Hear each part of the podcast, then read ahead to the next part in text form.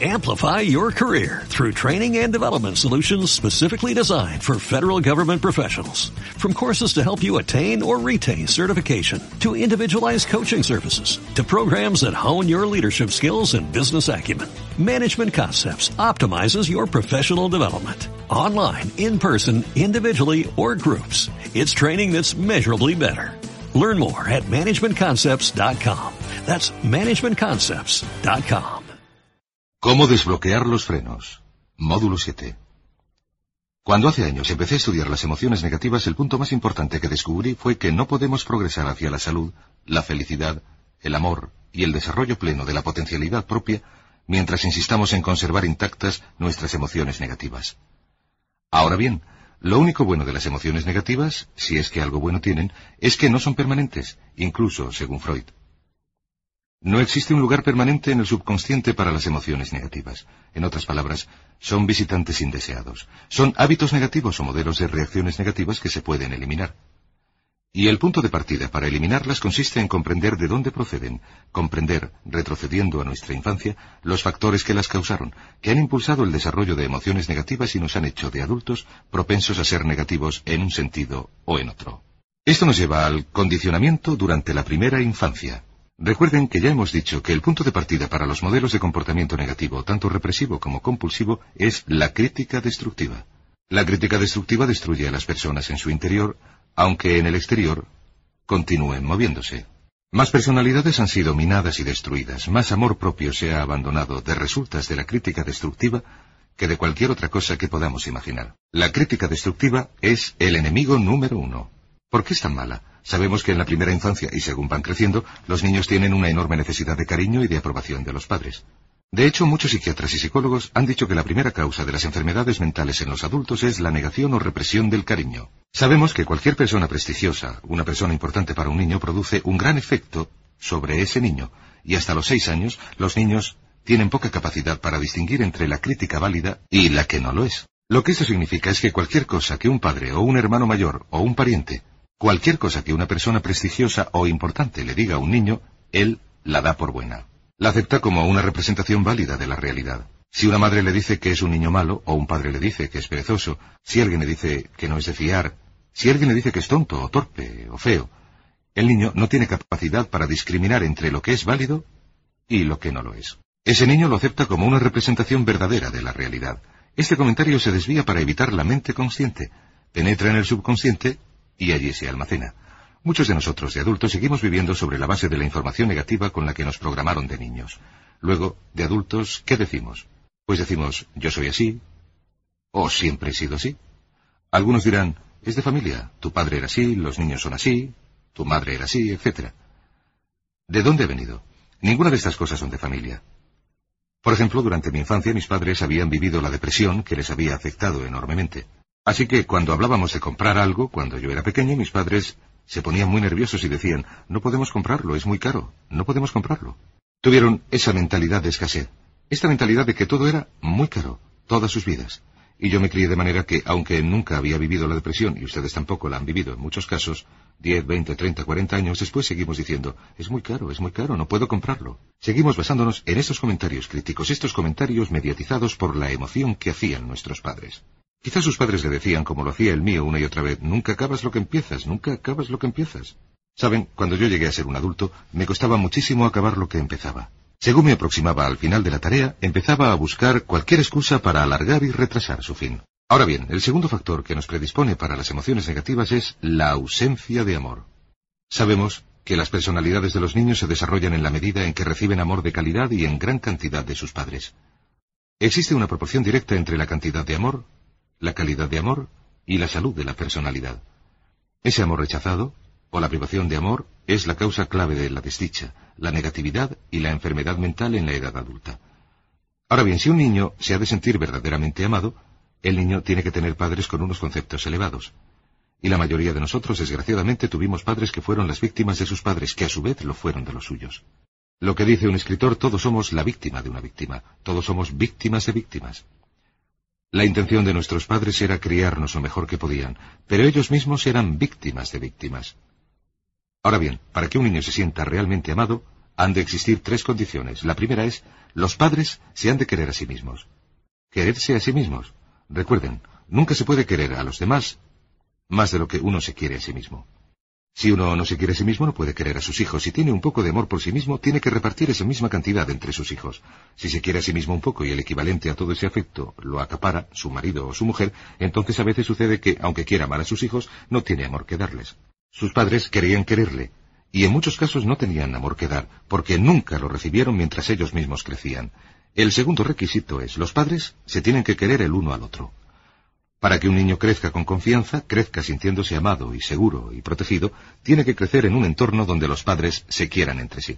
No hay nada más aterrador para un niño que crecer en una familia donde los padres se pelean continuamente, donde los padres no se quieren, donde hay dificultades, porque el niño es quien en primer lugar tiende a ser la víctima, en el sentido de que al niño se le suele reñir y gritar, y el niño cree que sus papás se están peleando por su culpa. Un interesante hallazgo de la investigación, dado que hay tantos matrimonios separados hoy en día, es que cuando uno de los padres se marcha de resultas de una separación o un divorcio, el niño, o los niños que se quedan con el otro, siempre están convencidos que el padre o la madre que se marchó lo hizo por algo que hizo el niño. Y es enormemente importante, si un matrimonio o una relación se va a terminar y un miembro de la pareja se va a marchar, que el que queda repita sin parar a los niños que el motivo de que la relación no funcionara no tiene nada que ver con ellos, que solamente tienen que ver papá y mamá, que nada tiene que ver con el niño.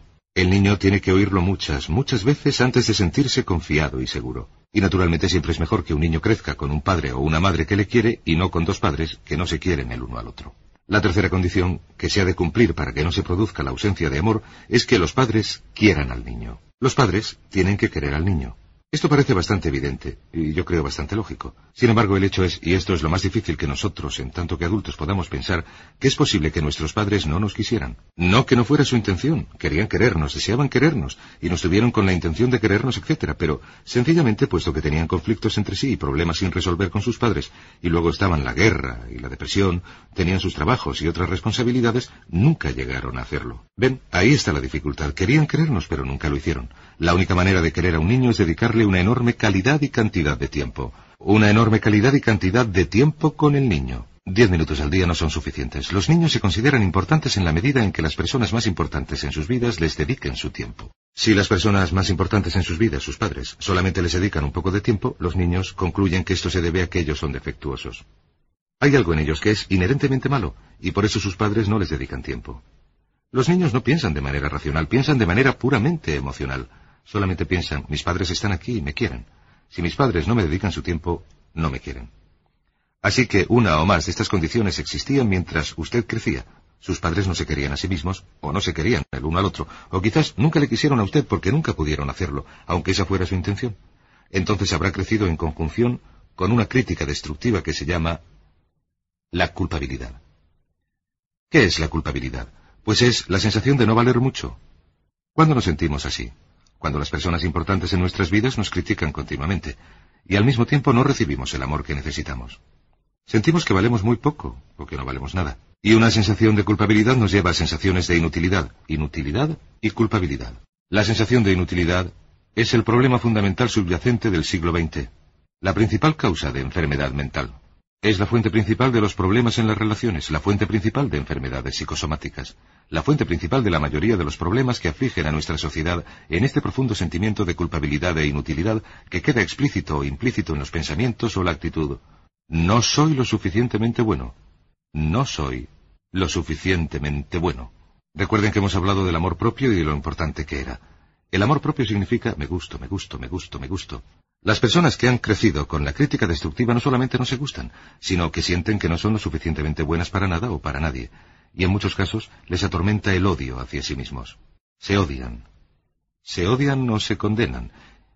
Y verán que esto se manifiesta en sus conversaciones y se manifiesta en sus relaciones con los demás.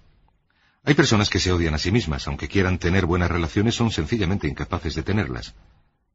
Las personas que no se consideran lo suficientemente buenas para nada siempre lo manifiestan. Esto siempre será un problema. ¿Cuáles son los principales motivos de la culpabilidad? ¿De dónde, de hecho, viene la culpabilidad? Viene de tres fuentes negativas. Padres negativos, influencias negativas o religión negativa, una de las tres. Cualquiera de las tres utiliza la culpabilidad y la culpabilidad se utiliza y se ejerce especialmente por los padres y las religiones, por dos motivos. Primero, La culpabilidad se utiliza para castigarnos. Durante los años de crecimiento es la forma más fácil de castigar a alguien y de hacer que se sienta mal.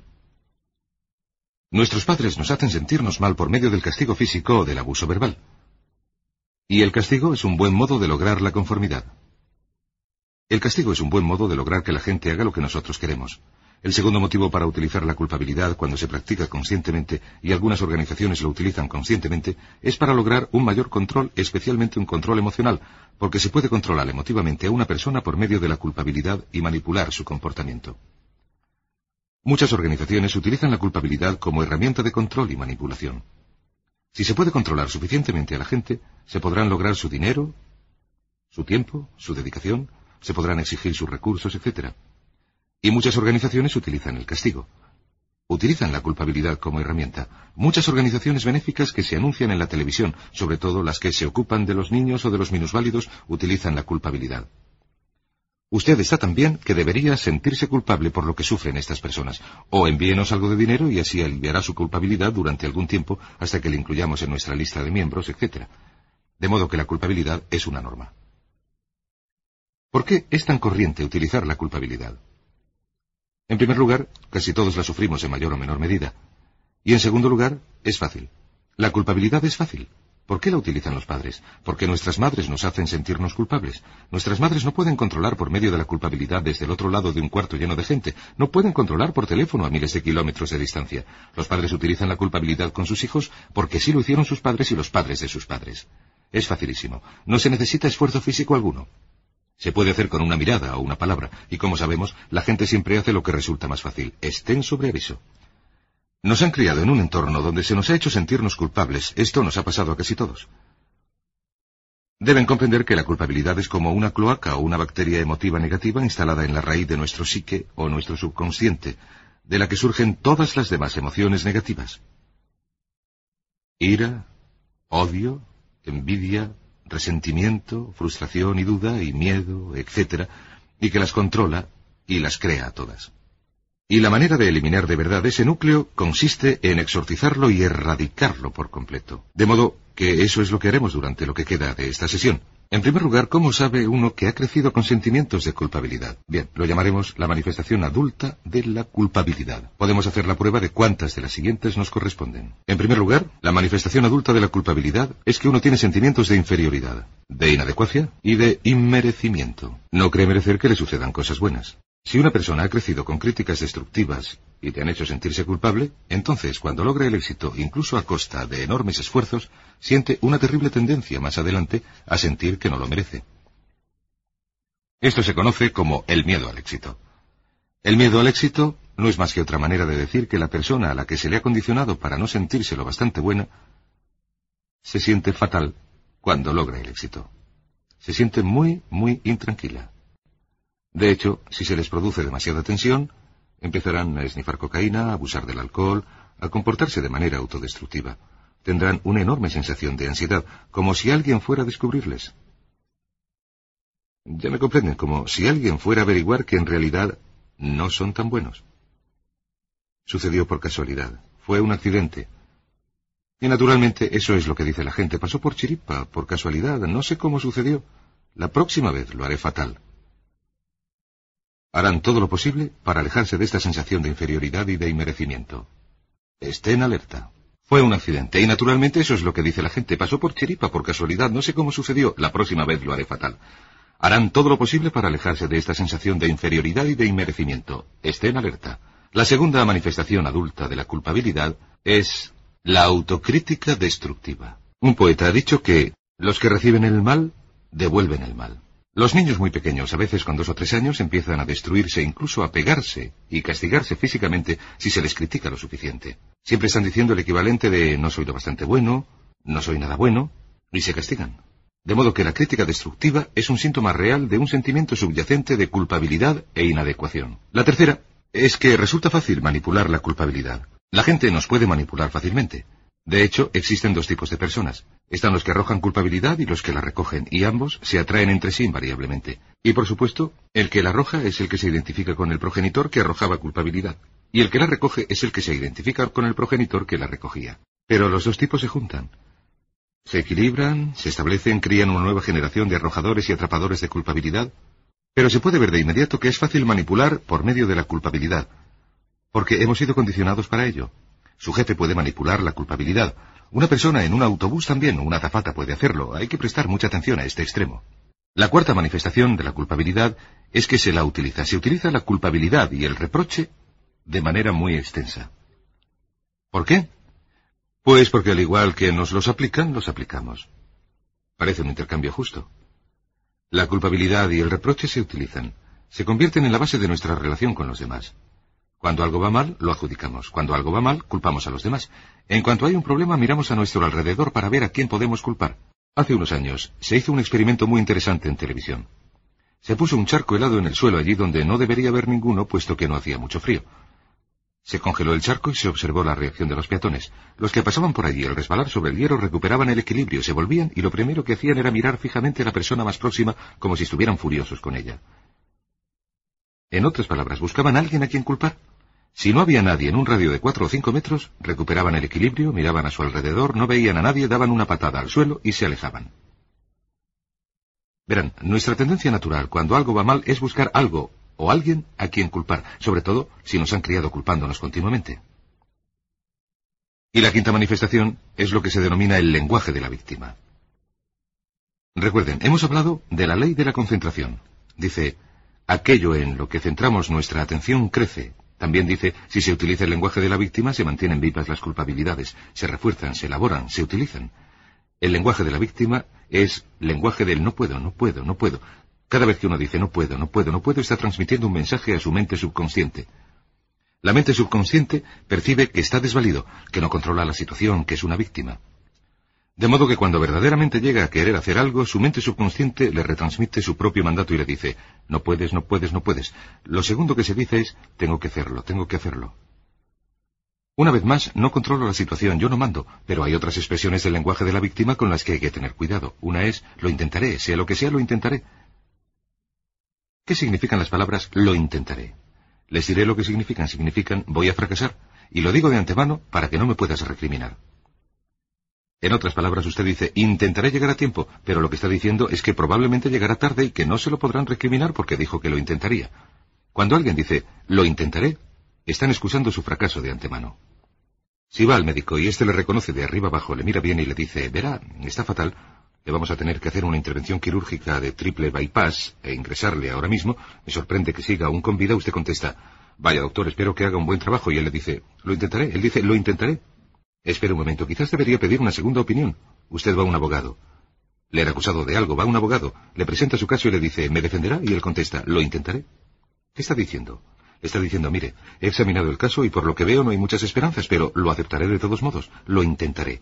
Esos son los que piden que se les pague por adelantado. Por tanto, otra expresión que no debe utilizar es la expresión lo intentaré. Lo que tiene que decir es lo haré o no lo haré, no lo intentaré. Si hacemos una llamada de negocios y le preguntamos a alguien si podemos obtener esto o aquello, cuando nos dicen intentaré que lo reciban el viernes o intentaré tenerlo a tiempo, sabemos al momento que nos están diciendo que quieren escurrir el bulto, que no lo van a hacer. Por tanto, nunca aceptamos la expresión lo intentaré. O se hace o no se hace. Y queremos una garantía. Si es necesario, iremos a recogerlo. Cuando nos dicen lo intentaré, lo que están haciendo es escurrir el bulto. Ténganlo en cuenta. Las otras palabras son me gustaría. Se dice que esto constituye un deseo o una meta sin energía que la impulse. Me gustaría. ¿Qué significa me gustaría? Me gustaría significa que quisiera lograr algo, pero que sé que nunca lo conseguiré. Cuando uno dice me gustaría poder adelgazar, ¿qué quiere decir? Las palabras que quedan sin decir son pero sé que no puedo. ¿Por qué no puede? Por las excusas que se inventa, su metabolismo, y los problemas y todo lo demás. Siempre hay una razón, porque tiene que cenar fuera, etc. Me gustaría dejar de fumar, me gustaría estar en forma. Me gustaría, me gustaría. Siempre que utiliza las palabras me gustaría, está indicándole a su subconsciente que esto es algo que usted cree imposible de lograr o de obtener. Entonces su subconsciente lo rechaza como meta y no le suministra a usted ninguna energía, ninguna motivación, ningún impulso o deseo de lograrlo. Así que ponga mucho cuidado en el lenguaje de la víctima. Esté al tanto en cuanto a sí, pero lo haría. Pero si alguien dice, ¿por qué no haces esto? Usted contesta, sí, pero... La palabra pero es como una gran goma de borrar. Cuando alguien le dice, ¿sabes que podrías ganar más, producir más, ser una persona mejor o más feliz, o adelgazar, o cualquier otra cosa, y usted contesta, sí, pero... Lo que usted está diciendo es que está borrando toda la frase precedente. Usted envía a su subconsciente un mensaje que dice, no es posible. Y no hace esfuerzo.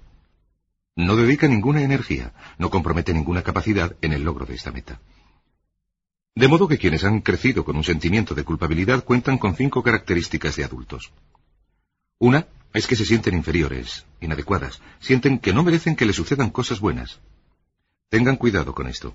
La segunda es que se ponen a sí mismos por los suelos continuamente, utilizan la autocrítica destructiva.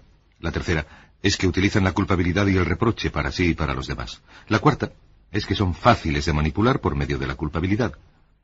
La quinta es que utilizan el lenguaje de la víctima. Así que veamos cómo nos deshacemos de la culpabilidad.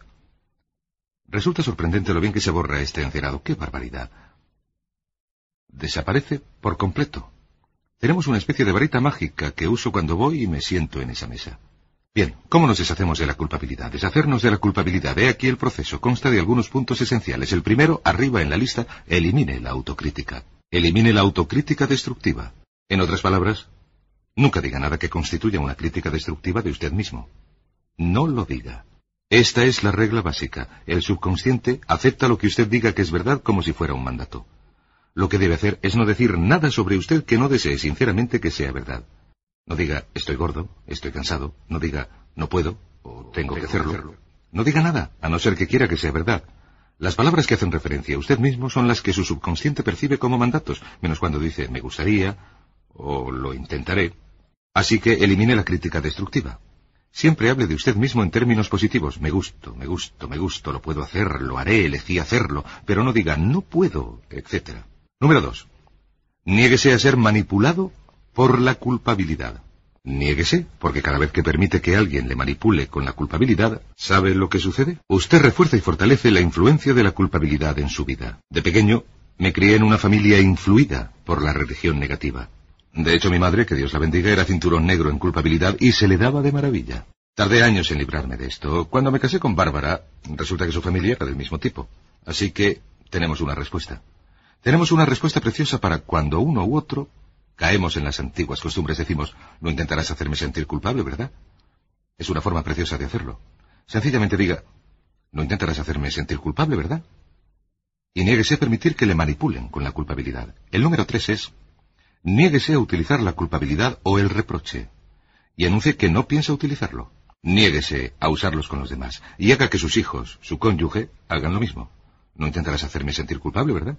Repítalo una y otra vez. Y a veces digo, sí, lo intento. Y entonces usted contesta, no va a funcionar. Ya no funciona.